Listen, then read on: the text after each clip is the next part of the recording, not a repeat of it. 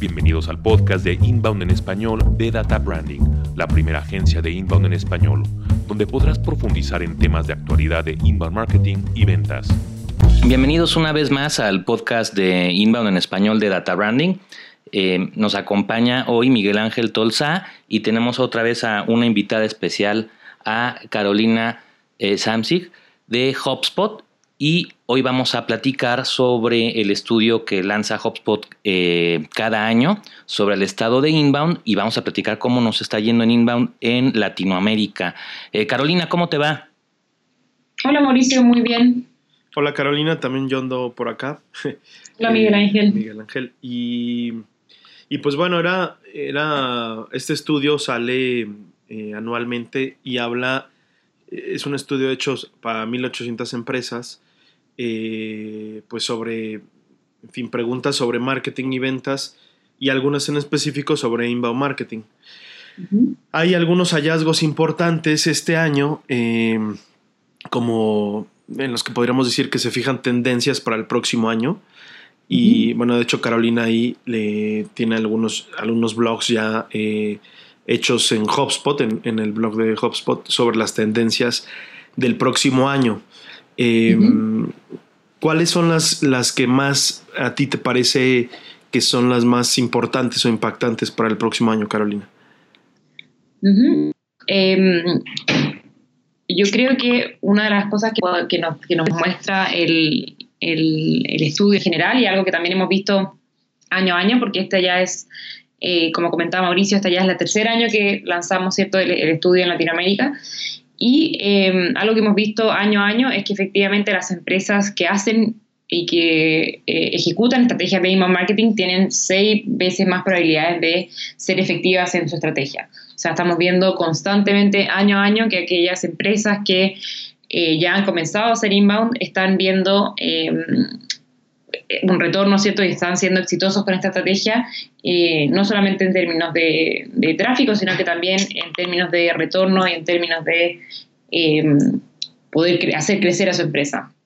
Sí, creo que también, el, o sea, lo importante aquí está en que no todas las empresas que se consultaron eh, están haciendo inbound marketing, ¿no?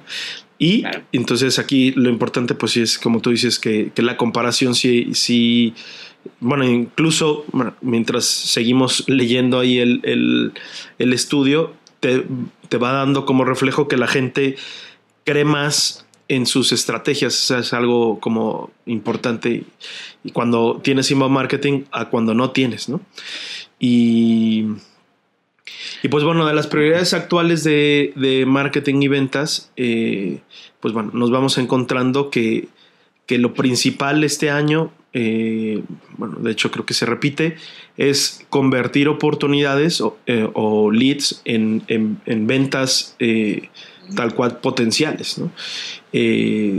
Bueno, para inbound marketing es una cosa como muy importante, cómo pues vas ayudando y convirtiendo esa, a ese lead, bueno, a ese visitante en un lead, y después cómo lo, cómo lo llevas y la forma en que, en la que lo puedes ir cerrando, ¿no? En un cliente real. Efectivamente. Y eso, eh, eso junto con otro de los resultados que muestra el estudio, es que eh, si bien eso es una prioridad, lamentablemente pocas de las empresas que eh, dicen eh, que tienen, en el fondo, que o sea, son capaces de efectivamente cerrar estas oportunidades en venta, y esto yo creo que se refleja justamente porque eh, son muy pocas las empresas que todavía que no tienen en fondo un acuerdo formal entre los equipos de marketing y los equipos de ventas. Si vemos por otro lado, o sea, el estudio muestra que solamente el 20% de las empresas que, nos, que fueron encuestadas eh, dicen tener un acuerdo formal entre marketing y ventas, es decir, nosotros le llamamos a esto un acuerdo formal de servicio, eh, que básicamente vendría a decir como marketing se compromete a traer X cantidad de leads, pero ventas también se compromete a, cerrar, a trabajar esos leads eh, y hay un acuerdo también de qué son, las, qué son los mejores leads, qué es un lead de calidad. Entonces, tener este acuerdo formal justamente eh, los que sí lo tienen mostraron que son cinco veces más efectivas en su eh, capacidad de venta y en su capacidad de crecimiento, porque justamente logra integrar marketing y ventas eh, en un acuerdo en que los dos saben qué es un lead de calidad, los dos saben cuál es el público que nosotros queremos llegar, eh, y hay este compromiso que, dependiendo de su ciclo de venta, ¿cierto?, se va cumpliendo y va permitiendo que la empresa vaya creciendo eh, de manera más fuerte. Entonces, esto también es otra de las cosas interesantes que muestra que, eh, si bien en Latinoamérica estamos generando, haciendo inbound marketing, pareciera que todavía es una estrategia que está solamente liderada por marketing y que todavía no ha sido expandida al resto de la empresa la estrategia de marketing o la idea de hacer inbound marketing eh, cada vez va creciendo más y es una tendencia, ¿no? Por ejemplo, el atraer más tráfico web también es algo eh, que la gente está viendo como prioridad. Y lo que tú dices es, muy importante. El inbound marketing, pues hay que convertirlo también a inbound sales y bajarlo a los departamentos de ventas, ¿no? Me llamó mucho la atención eh, que los departamentos de ventas o los representantes de ventas están eh, batallando muchísimo con identificar las oportunidades, con captar con prospectos, con calificar las oportunidades y obviamente con cerrarlas, ¿no? Y ese es el, problema. Yo creo que está muy demostrado que inbound marketing funciona para atraer eh, visitantes ya eso creo que ya, ya sobrepasamos la, parte de funcionará o no funcionará. Es la mejor eh, estrategia, a mi punto de vista, para atraer visitantes. Ahora, esos visitantes llegan y si no llegan a ese acuerdo, como dices, y no se entrena a la gente de ventas, no van a cerrar el número que deberían de estar cerrando de, clientes. Así es. Y otra cosa que también eh, sentimos que pasa eh, y que también revela este estudio es que si nosotros vemos un poco cuáles son también eh, los proyectos de email marketing que la gente prioriza o que ejecuta, por lo general son más bien eh, de la parte de más arriba del túnel de venta, o sea, nosotros decimos que por lo general se le llama top of the ¿cierto? Que, que las empresas o los equipos de marketing asocian email marketing solamente a la parte de atracción y como dices tú, no, no eh, bajan un poco y no, y no se preocupan o no no ejecutan de, manera compleja lo que es el email marketing, que, solo, que tiene cuatro pasos, ¿cierto? No solamente constan a traer, sino que después eso hay que convertirlo, después cerrarlo, para después terminar en un tema de eh. Entonces, ese como proceso de cómo hacer que las personas pasen de atracción a, bajar por el túnel, eh, en términos de estrategia, todavía no lo estamos viendo tan reflejado en Latinoamérica. Eh, sí vemos que está muy preocupado, ¿cierto?, de generar eh, contenido para los blogs, ¿cierto?, de, eh, preocuparse de su SEO, de, de, las redes sociales, pero después cuando ya viene con la parte como de nutrir esos leads o de generar una calificación de esos leads, de hacerle un seguimiento, eso todavía no lo vemos muy reflejado en los proyectos que ellos están generando y eso nos dice un poquito que eh, ahí está el motivo por lo cual no lo están cerrando tanto, porque efectivamente les falta algunas estrategias de, em, de la parte de al medio del túnel de ventas para ser capaces de eh, convertir y luego cerrar estos, estas oportunidades. También me llamó la atención un dato, abajito de, de ahí vienen los datos de qué tanto conocen a tu empresa o de tu empresa los prospectos cuando los contactan por primera vez los representantes de ventas. Y me, me impresionó que el 37% dicen conocen algo y el 30% desconocen totalmente, lo cual significa que, bueno, es mi, mi, apreciación es que entra un lead, inmediatamente lo toca a ventas sin haberlo nutrido. No sé si nos quisieras platicar, digo, como consejo a, la gente que nos escucha, cuál debería ser ese proceso, cómo lo deberían de hacer, cuál es el momento correcto de, contactar a, alguien, a un, a un lead, ¿no? Sí, eso yo creo que eh, tú lo pusiste muy bien y, la, manera, la mejor forma de explicarlo es con un ejemplo. Eh, muchas de las veces cuando un lead llega a una empresa eh, a través de email marketing llega de forma orgánica, pero ¿cómo llega de forma orgánica? Por lo general yo sé que, por ejemplo, quiero comprar un, no sé, que me quiero ir a estudiar un, un, MBA a Estados Unidos. Entonces yo lo primero que voy a hacer, ¿cierto? Voy a hacer una búsqueda, por lo general en Google, ¿cierto? Voy a hacer una búsqueda y voy a llegar, por ejemplo, a un blog que me habla sobre los cinco mejores programas en eh, Boston para estudiar. Em, leo, lo leo, ¿cierto? Me informo, qué sé yo, y de repente hay algo para hacer clic como descarga el em, brochure de X universidad, yo lo descargo eh, y leo, pero después termino mi búsqueda, ¿cierto? Quizás un par de semanas después voy a seguir leyendo, pero eh, si es que yo recibo ese llamado, ¿cierto? Un par de días después, porque el fondo esa, ese, ese lead y entró a la base de datos de esa universidad y quizás tres días después me van a llamar por teléfono, efectivamente yo en algún minuto no sé por qué ni siquiera me está llamando esta persona, si es que yo lo único que hice fue leer un blog. Eh, entonces nosotros también, eh, dentro de otros estudios que hemos hecho, por lo general, el 70% de la gente que llega a tu sitio web o a tu blog todavía no está listo para vender, para comprar. Eh, entonces, como dices tú, ese paso de, la parte de más arriba del túnel a la parte de cerrar no se está ejecutando. Entonces, ahí lo que tendría que pasar, ¿cierto? Es que yo entro a la base de datos y ojalá que me llegue un segundo, un correo electrónico que diga algo como, veo que estás interesado en, estudiar, eh, has considerado leer estos otros blogs, por ejemplo.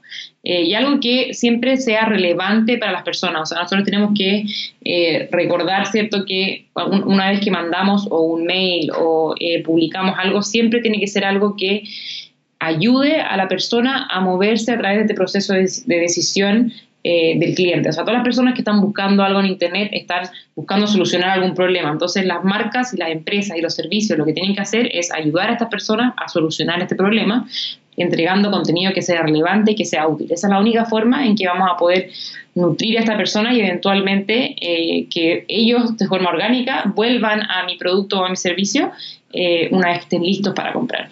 Sí, que lo conozcan y que conozcan ya la, eh, que recuerden yo eh, la marca, ¿no? Por lo menos, o la institución. Eh, recuerdo que, bueno, ya lo hemos comentado otras veces, pero a un cliente le estuvimos ayudando o primero tratamos de comprender cómo, cómo vendía. Y lo que pasaba, pues era esto, que, que inmediatamente en cuanto alguien llenaba un formulario, se lo pasaban a ventas y ventas era pues era llamarlo a lo mejor eh, al siguiente día o los dos días después y la gente ni siquiera se acordaba eh, que ellos habían llenado un formulario. O sea como que decían bueno pues no sé por qué me estás llamando no con lo que tú dices. Es decir creo que es, es, importante esto porque eh, los desafíos y prioridades que se tienen ahora es en este año pues en el estudio se, se descubre una nueva opción. Y es esta, ¿no? Que entra, de hecho, entra en la quinta posición. Y es de habilitar las ventas. Y bueno, las ventas, eh, las ventas digitales, es decir, bueno, las empresas están vendiendo, pero ahora cómo abordamos a los nuevos clientes que nos llegan como por este tipo de metodologías, es decir, a través de un formulario que me preguntan cosas. ¿no? Eh, ¿por qué no nos platicas para la gente que no sepa el concepto de habilitar ventas en qué consiste? Porque es una prioridad también como que es eh, nueva en este año y ya empieza a haber más conciencia de eh, esto.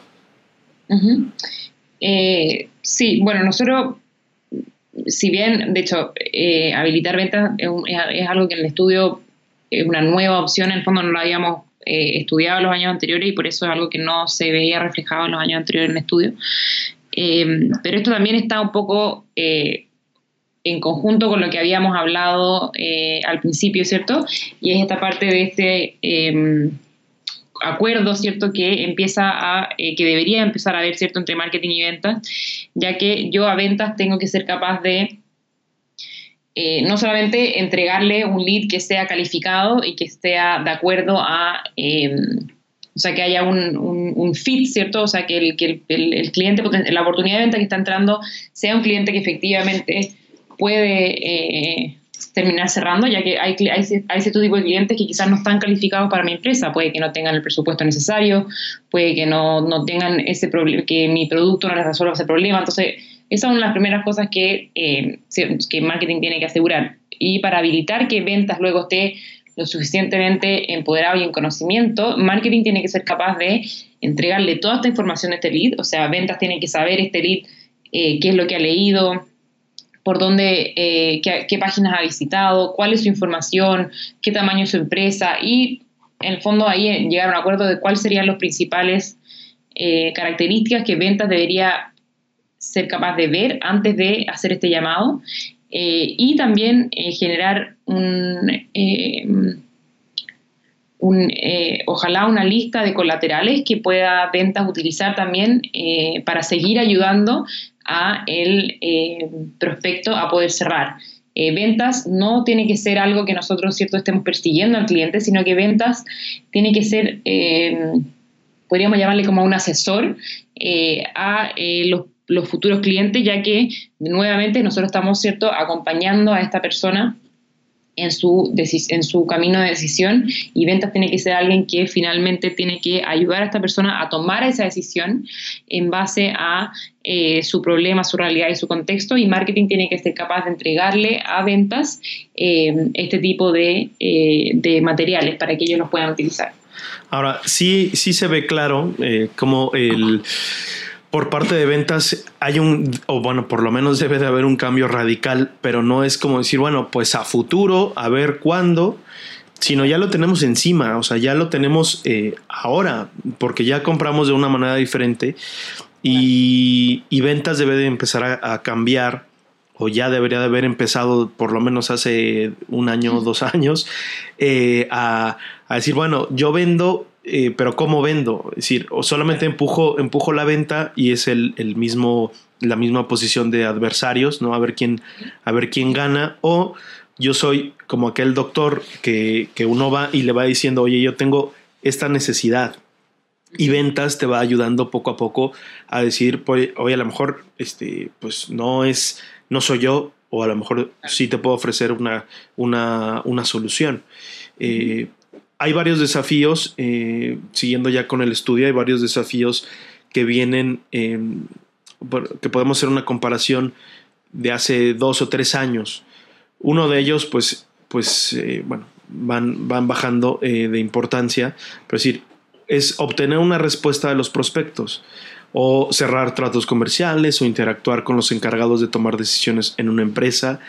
Eh, ya es un ya es un tipo de vendedor que necesita saber bastante bastante sobre lo que estamos hablando sobre sobre ese lead sobre ese prospecto pues para poder abordarlo de manera de manera correcta o decir bueno pues a lo mejor este mira no me está contestando porque está fuera del país no eh, decir bueno la verdad es que gracias a HubSpot tenemos nosotros ahora este, cierta información o, poder de información para saber cuándo lo abren eh, un mail y dónde están. Es decir, a lo mejor si no están en su oficina, pero es decir, es un poco eh, este tipo de herramientas actuales que te dan como bastante información para saber cuándo atacar o por qué no te, por qué no te dan una respuesta, ¿no? Y yo creo que también el que no obtengan una respuesta y que los vendedores estén batallando con esto es que eh, el típico proceso que tiene un vendedor es manda probablemente una propuesta, una cotización y su mail se centra en hola, ¿qué tal? Estamos tocando base, eh, ¿cómo vas con tu decisión? ¿No? Y mandan este mail una y otra y otra vez.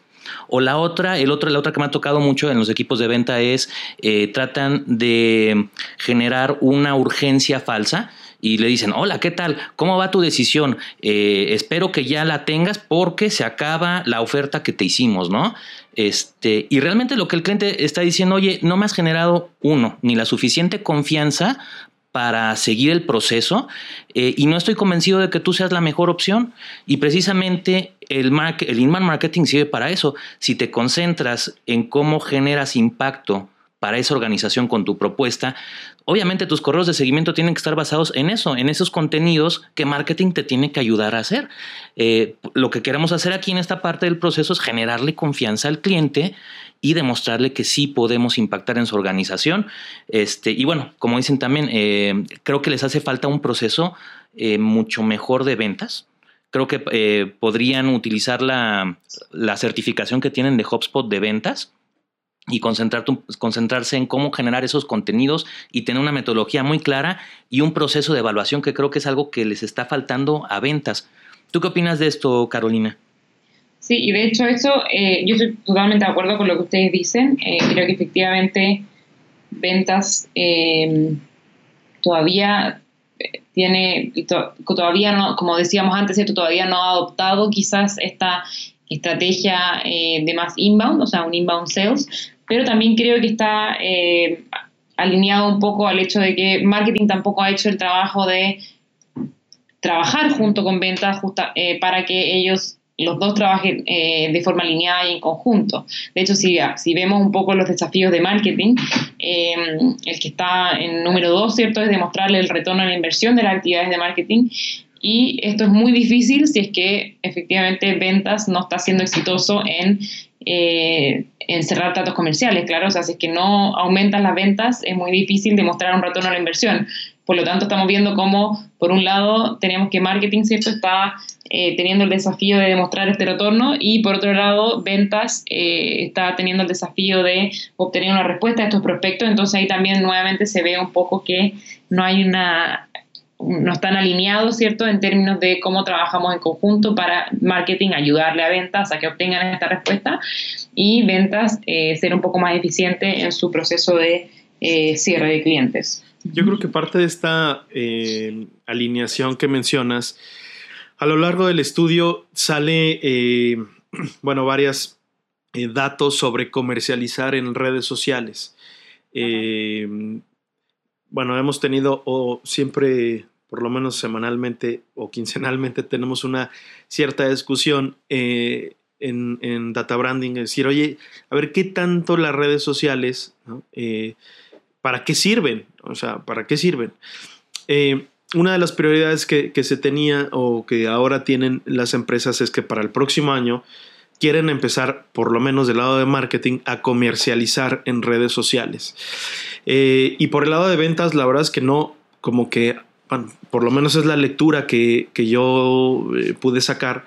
Bueno, si no, si no están pudiendo eh, como concretar y conocer que el cliente te responda o poderle vender de manera adecuada o, que, o cerrar o, que te conozcan, Ahora imagínate todavía agregarle eh, comercializar en redes sociales o que se empiecen a llevar ventas a través de redes sociales, lo cual creo que no es en fin, hay, un concepto erróneo de, las redes sociales, es decir, como que al parecer, por lo menos en Latinoamérica, están tomando como otra vez como poder o como cierta llamar la atención en, las redes sociales, pero bueno, por lo menos yo creo que sí es un, es un camino incorrecto. Es decir, primero se tiene que llegar, o a lo mejor podría ser correcto, pero se tiene que llegar a lo que tú dices, a, a que, a que marketing eh, que los equipos de marketing eh, sepan cómo ayudar a ese cliente y educarlo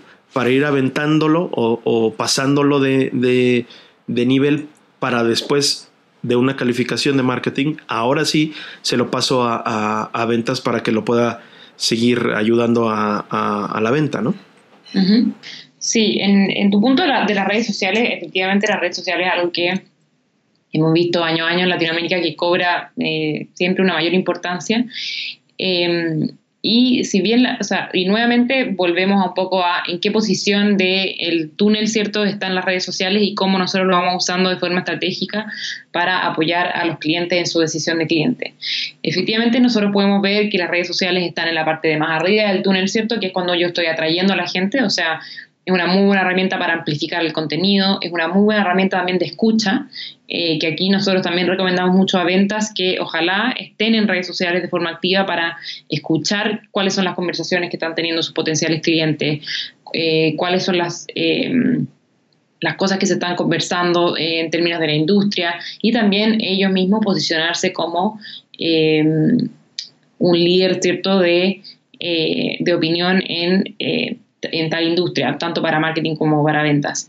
Y luego, eh, y, ese, y acá un poco yo creo que lo que tú estabas tratando de decir es que em, esa es una parte de cómo pueden funcionar las redes sociales, pero de esta forma no es como yo voy a em, cerrar clientes porque nuevamente entro a esta desconexión de que eh, el, el, potencial cliente todavía está en un área, en una etapa de Em, investigación, todavía no, no, ha pasado a una etapa más de decisión eh, hacia mi marca, ¿cierto? Y, y, ahí las redes sociales pueden, tienen que cumplir otro rol, ya no cumplen el rol de entregar contenido y de atraer, sino que cumplen un rol más de generar quizás una conversación más directa.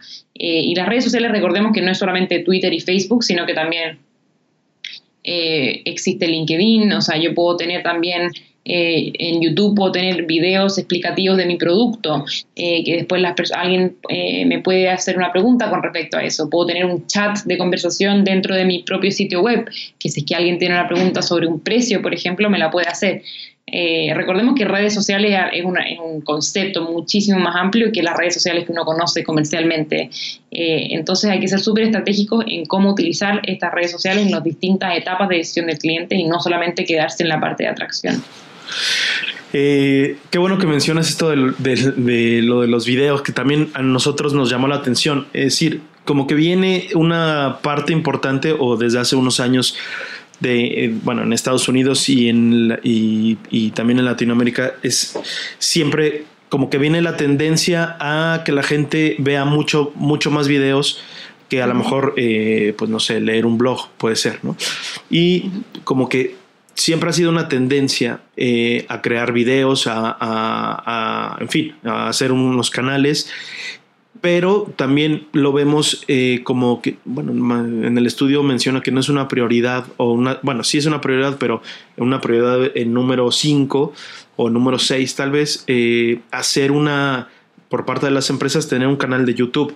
Es decir, como que les importa, es una pequeña contradicción, es decir, oye, sabemos que tenemos que estar en, en, en, en video, que es un, es un proceso tal vez un poco más complejo que escribir un blog, eh, pero no es una de nuestras prioridades, aunque sabemos que hay muchos de nuestros clientes los podemos ayudar y los podemos educar a que sigan en, el proceso de por lo menos de conocernos y conocer eh, pues si esa necesidad que ellos tienen corresponde a lo que yo pueda vender, ¿no? Claro, eh, yo creo que ahí tú justamente lo dices muy bien. Efectivamente hay una desconexión porque eh, una tendencia que viene, y bueno, que como pueden, como tú mismo dijiste, que ya bien, se, ha, se ha venido dando, el video es una tendencia que llegó para quedarse. Eh, efectivamente la gente consume cada año más consume muchísimo más video em, a través de online y no solamente en el computador, ¿cierto? Sino que en el, en, el celular, ¿cierto? En, aparatos móviles, el consumo de video ha crecido de una forma exponencial. Por lo tanto, esto es algo que justamente es una tendencia que llegó y no se va a ir. Incluso eh, la VP de Europa de, de, Facebook dijo que ella veía que de aquí a cinco años más Facebook iba a hacer solo videos. O sea, es una tendencia que viene sí o sí y que, y que, y que está llegando. Ahora el problema es que yo creo que, como dices tú, todavía no es una prioridad para las empresas. Em, y es justamente porque yo creo que es algo que ellos lo ven como más complejo de lo que realmente es. Efectivamente, generar un video puede quizás tomar un poco más de tiempo que hacer un blog, pero yo creo porque es porque la gente asocia videos a algo efectivamente con un nivel de producción muy alto y quizás con un costo muy alto. Eh, en Latinoamérica estamos acostumbrados a tener estas producciones, estas super mega producciones, eh, que son como un, como, como, un comercial para televisión, ¿cierto? Pero no todos los videos tienen que ser así. Y de nuevo recordemos eh, que tenemos que, más que tener un, un, video, ¿cierto? Muy bonito o, muy cool, tenemos que tener un video que sea útil y que sea relevante. O sea, al final lo que, lo que las marcas tienen que tratar de hacer es responder las dudas, responder las preocupaciones, ¿cierto? Y ser útil y relevante para quien eh, esté investigando sobre tu marca o tu servicio. Entonces, em, tiene el mismo valor un video que un video que si bien no estoy diciendo que sea de mala calidad, pero un video que yo lo puedo que se puede hacer de forma un poco más simple, que es una demostración de mi herramienta, por ejemplo, que es básicamente alguien mostrando la herramienta y hablando sobre ella, tiene el mismo valor que hacer una mega producción eh, y mostrando en el fondo las partes de afuera de mi empresa. O sea, cuál es más útil que el otro. Entonces ahí un poco depende de, cómo estamos utilizando este video y, no incurrir en gastos que no sean necesarios en el fondo, sino que siempre pensar en cuál va a ser el objetivo de este video y cómo ayudar a mis prospectos a eh, solucionar sus problemas. Yo creo que la parte de videos, yo lo veo de la siguiente forma. La gente ya consume eh, en distintos formatos los contenidos y hay gente que le gusta eh, la parte escrita y la parte escrita hasta ahora tiene que ser forzosa porque es como leen los motores de búsqueda del contenido que tenemos y lo clasifican y lo indexan y lo ponen ahí. Pero también hay gente que le gusta mucho los videos por la facilidad, porque los podemos ver rápido en en internet, en nuestros móviles eh, y después también eh, un formato como este, como el podcast. Yo creo que tendríamos que hacer el esfuerzo de inbound marketing de que cada contenido que creamos que es eh, muy relevante para nuestros clientes, tenerlo en los tres formatos, el mismo contenido, ¿no? Obviamente con su adecuación.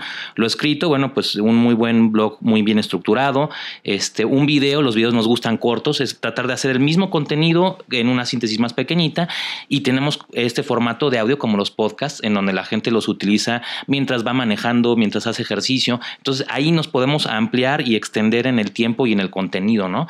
Yo creo que sería una recomendación y, aprovechar la parte de video, porque si la gente empieza a consumir más eso, pues es una forma de, comenzar a captar a los clientes y de responder estas, estas dudas de las que estamos hablando. Ahora, Carolina, este, pues básicamente el estudio pasa eh, por estas etapas, creo que ya vimos los puntos principales, eh, después nos muestra una parte de cómo somos Latinoamérica eh, con respecto a las demás regiones del mundo y si vemos que hay diferencias y obviamente, bueno, pues por la cuestión cultural. Y al final llegamos a la parte que es el futuro, que esa me gusta mucho porque creo que son muy útiles los consejos eh, que nos están dando a, toda la comunidad de marketing HubSpot. Este, no sé si tú nos quieras platicar un poquito de esos consejos, ya como para cerrar el podcast. Eh, ¿Qué consejos nos da HubSpot para mejorar todo esto? Sí, justamente un poco eh, a nosotros nos gusta en esta época del año porque es época de, de planeación, ¿cierto? De presupuesto. por lo general las empresas ya están entrando en el tercer cuarto del año, entonces uno empieza un poco, si bien hay gente que me puede decir que es muy temprano, eh, yo creo que ya hay muchas empresas que ya están empezando en el 2017, entonces a nosotros nos gusta alrededor de este año eh, siempre lanzar un poco nuestras recomendaciones o nuestra, nuestra visión del futuro, que si bien no se puede predecir, pero tratamos de hacer un poco mirando el pasado y, también en base a lo que nos entregan los resultados de, de, este estudio, ¿cierto? Tratar de hacer un poquito una proyección y que es un poco lo que vamos a empezar a ver, ¿cierto?, eh, dentro del próximo año. Y em, yo hice una síntesis de, unas, de, siete cosas, ¿cierto?, que podemos empezar a ver. Eh, podemos, eh, se las voy a comentar rápido en el fondo, pero una de las primeras, ¿cierto?, y que me imagino que ya están todos bastante familiares con eso, es el tema de em, la mensajería instantánea, ¿cierto? O sea, todos los tipos de chats que nosotros usamos eh, para comunicarnos entre, entre nosotros. O sea, me imagino que muchos de ustedes ya usan WhatsApp, ¿cierto? Facebook Messenger, WeChat o algún tipo de, eh, de, chat, ¿cierto? Que esto es algo que em, es conocido, ¿cierto? Como este dark social incluso, que es difícil de medir para, para las distintas... Cuando uno tiene, cuando uno está tratando de medir el tráfico de tu sitio web, hay, hay este, este, tráfico que se llama como el tráfico directo, ¿cierto? Empieza a aumentar y es porque justamente la gente está llegando a través de estas mensajerías. Entonces, algo que em, se puede empezar a eh, incorporar dentro de las estrategias. Entonces, eh, acá, eh, un poco por decirlo así, esto cobra una nueva relevancia, entonces hay que tenerlo en mente. Otra de las cosas que, que yo creo que es muy relevante para el próximo año es que justamente, dada la diversidad de canales en que estamos, eh, que, que, por lo general las personas están y los, los, potenciales clientes se están moviendo, dada la variedad de, el nivel de personalización que nosotros tenemos que entregar eh, a los clientes, ¿cierto? El nivel de relevancia que tenemos que tener, que tener nuestro contenido, las herramientas de automatización de marketing, es algo que, eh, si bien ya lo estamos viendo, que la gente lo está utilizando, ¿cierto? Es algo que va a empezar a eh, venir con una fuerza mucho más grande. Eh, o sea, la única forma, o no la única, pero una forma en el fondo de que, tú, de que los equipos de marketing sean mucho más eficientes en lo que hacen, es justamente utilizando estas herramientas de automatización de marketing para esto me refiero a una herramienta como, como el estilo de HubSpot, ¿cierto? Que es una herramienta que te permite eh, integrar, ¿cierto? Todos tus distintos canales en una misma plataforma, te permite ejecutar todas tus distintas estrategias en una misma plataforma y también te permite medir todas estas plataformas e ir eh, mejorándolas, ¿cierto? A lo largo del tiempo eh, para ser mucho más eficiente. Entonces yo creo que esto también es una tendencia que lo vamos a empezar a ver con más fuerza. Eh, otra de las cosas que vamos a empezar a ver con muchísimo más fuerza es que el, las inversiones que nosotros hagamos en marketing tienen que empezar a generar retornos concretos y estos tienen, tienen los, las personas que trabajan en marketing tienen que ser capaces de medir este retorno y ser capaces de demostrarlo. O sea, el, el, la era de hacer eh, un marketing muy bonito, ¿cierto? Y, y, bastante eh, como solamente basado en, en la atracción, yo creo que está en decaída y ahora estamos empezando a ver una era en que el marketing es algo mucho más estratégico, es algo em, que efectivamente puede hacer crecer una empresa y que tiene que estar metido eh, dentro de no solamente del equipo de marketing, sino que de ventas y de la empresa en general. Y es algo que eh, tenemos que ser capaces de demostrar un retorno concreto. Eh, y esto también ha sido uno, en Latinoamérica es uno de los desafíos más grandes que estamos viendo y el estudio ¿cierto? nos muestra que es uno de los desafíos más grandes.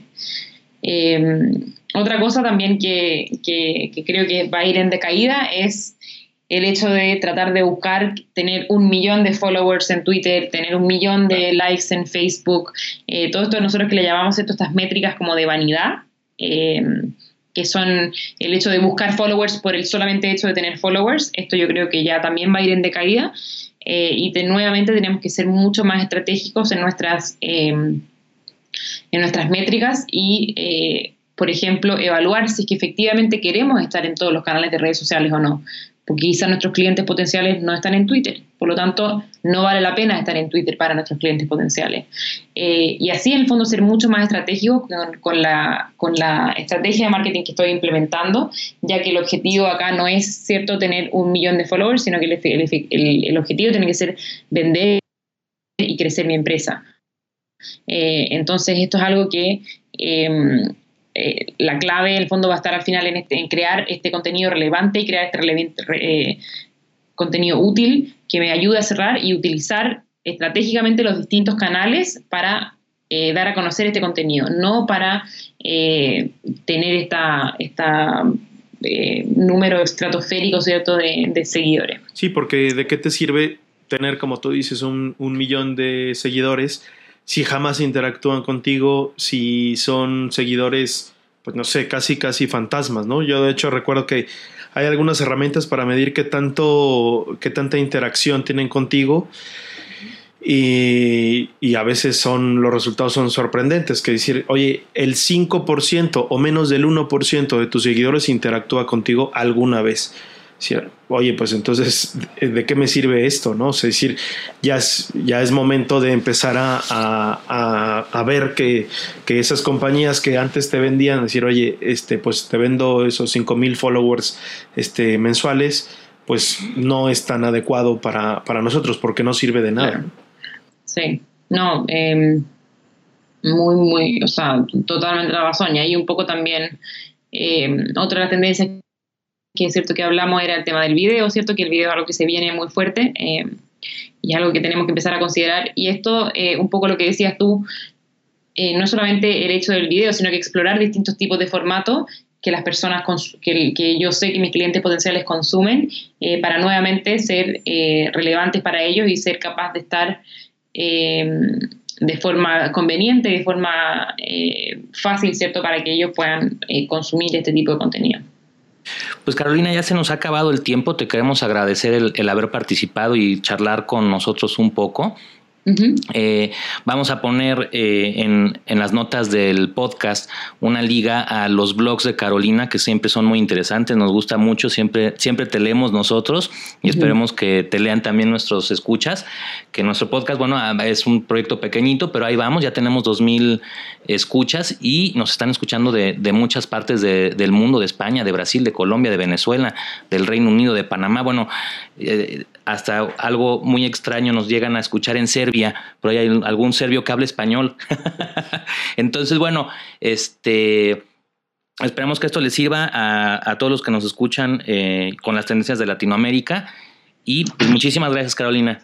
Carolina, pues, pues de nuevo, eh, pues agradecerte. Eh, como dice Mauricio, siempre es bastante bueno como tocar base contigo, porque tienes, tienes los temas así pues muy frescos. Desde luego que no abordamos todos los temas que, que, trata el, el, estudio. También podremos en los comentarios eh, la gente que esté interesada para que lo baje. Eh, y pues Carolina, pues muchísimas gracias. y bueno, a, a, todos los escuchas, pues muchas gracias y nos seguiremos escuchando. Muchas gracias Mauricio Miguel Ángel, un placer. Gracias por escuchar Inbound en español de Data Branding. Si necesitas entrenamiento, asesoría o una conferencia para impulsar a tus directores y equipos de marketing y ventas, visita databranding.net. Te invitamos a suscribirte para que puedas disfrutar de nuestro siguiente podcast.